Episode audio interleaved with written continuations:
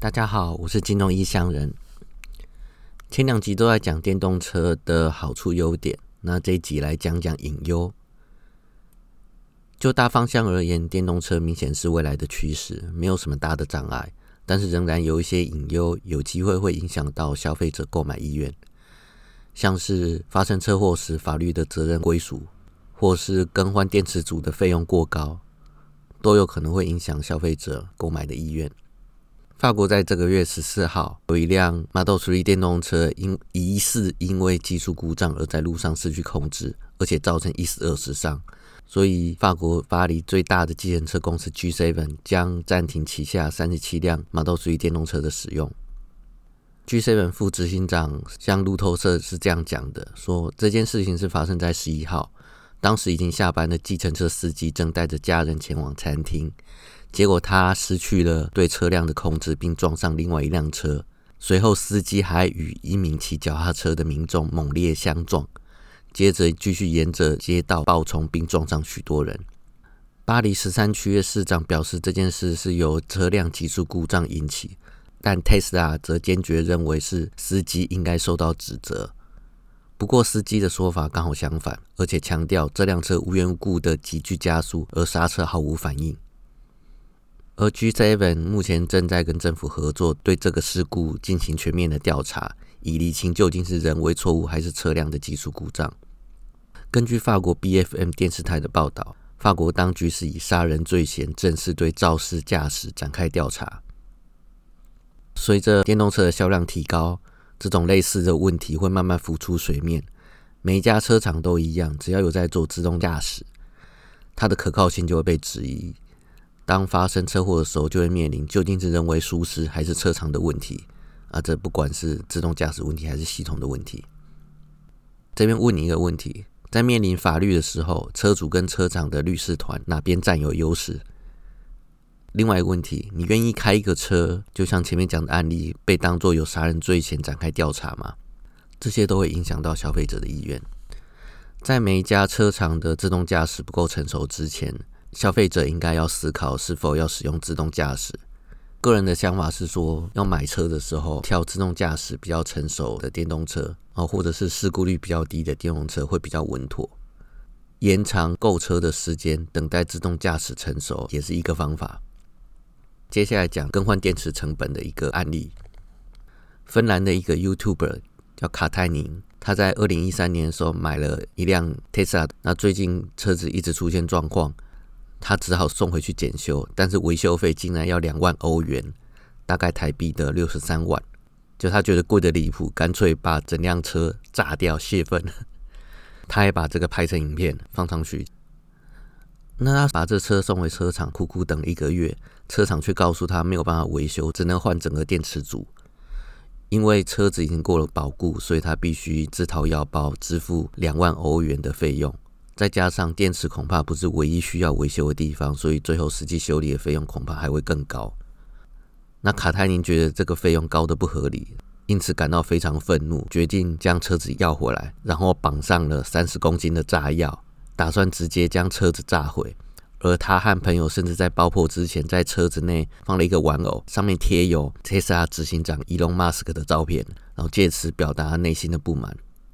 这边讲到电动车跟一般燃油车一个很大的不同，就是电动车有很大的成本是在于电池，那可是电池这个算消耗品，用了若干年之后有可能会耗损或需要更换，特别是过保固之后，或者是说保固内如果有发生一些非保固的事件，比如说像是底盘刮伤之类，也有可能要换整个电池组。那刚刚讲说换电池组要两万欧，大概六十三万台币。我查一下，Model 3换电池组大概也要台币四十几万。那你想想，你买一台车过保固，然后要换一个电池，就要就要花四十万、六十万，这维修费用未免也高得太惊人。虽然说电动车的保养费用会比油车便宜许多，但是电池组这个消耗品居然这么贵，会让许多的潜在买家却步。这个问题目前没有直接的解法，因为目前的电池成本大概就这样。待以后电池技术进步，才有可能大幅度的降低。但是有一些间接的解法，比如说以租代买，或者是在电池保固结束之前卖掉电动车，单单就更换电池费用高昂这一点来看的话，GoGoRo 这种租电池换电的方式还挺用心的，让所有的使用者一起来分摊这些电池的耗损、维修跟更新的费用，不用自己一个人扛。从这个角度来看，有点像是买一个保险的，但至少消费者不用骑车到一段时间之后，你要花个一笔钱去换一个电池。那这样子，可能有人就会考虑说啊，干脆我再买一台就好了。如果从这个角度来看的话，你会觉得电动车其实有一点点像是手机这类的科技产品，可能过一段时间你就要换一个。虽然原本燃油车也有这样的性质，但是燃油车你如果好好保养的话，其实一台车你开个十几二十年都是有可能的。但是电动车这个没有办法，电池这个消耗可能八年。以特斯拉目前的电池的保固，六年八年之后，你可能就会面临，就你要花几十万去换电池，才可以让这台车继续跑。不管怎么想，都觉得这个成本真的有点太高。以我自己的角度而言，想到这一点，要我买电动车，我就会考虑再三。我可能会考虑说，就是干脆用租的算了，要用的时候再去租就好了。假设我买一台使用率不高的状况之下，然后过个几年，然后我就要花几十万换个电池。这个我是不太能接受了，所以以我自己的角度的话，我宁愿说要用的时候去租车就好了。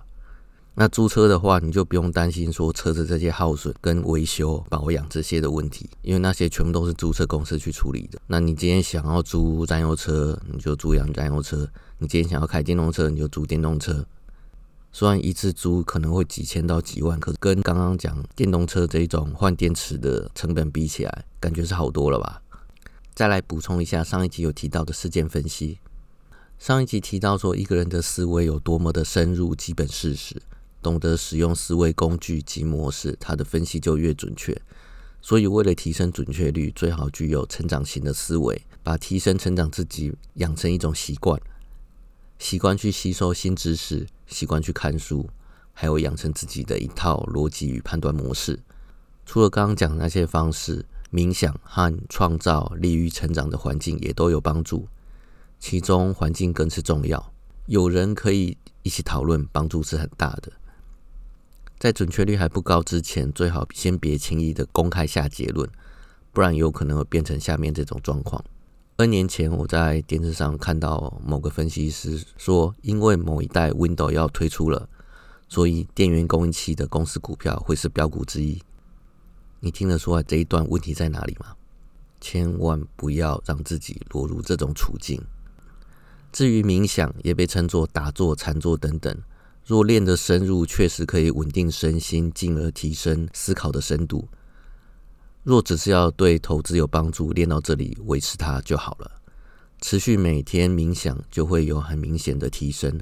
每天三五分钟也好，二十分钟、四十分钟也好。持续才是重点。有很多地方有免费的教学，也可以买书来看；也有付费的教学，那也有有宗教色彩的，也有没有宗教色彩的，看你要挑什么。但是不管你选哪一种，花时间练习是免不了的。最好是有老师来带，才比较容易进入状况。冥想的时间越长，越能感受到它对人的正面好处。以个人的冥想经验来看，七天是一个坎。七天以内的冥想禅修只是小打小闹，收效很小，或是只能当做维持冥想的效果，会有一点点的提升啊。一般人练到这边其实就可以了。如果能参加七天或更长时间的冥想或禅修活动，那才是一种正式的入门。一般人比较没有那么多的时间可以去参去参加这样的活动，因为毕竟你要七天、十天，甚至四十九天。都住在那边参加他们冥想的活动，那么活动呢不一定是只有坐在那边，有可能是其他的。那根据机构的不同，他办的活动内容也有可能有些不同，不一定只有静态的，也有可能有动态的。这部分点到为止就好了。好，今天就到这边啊，拜拜。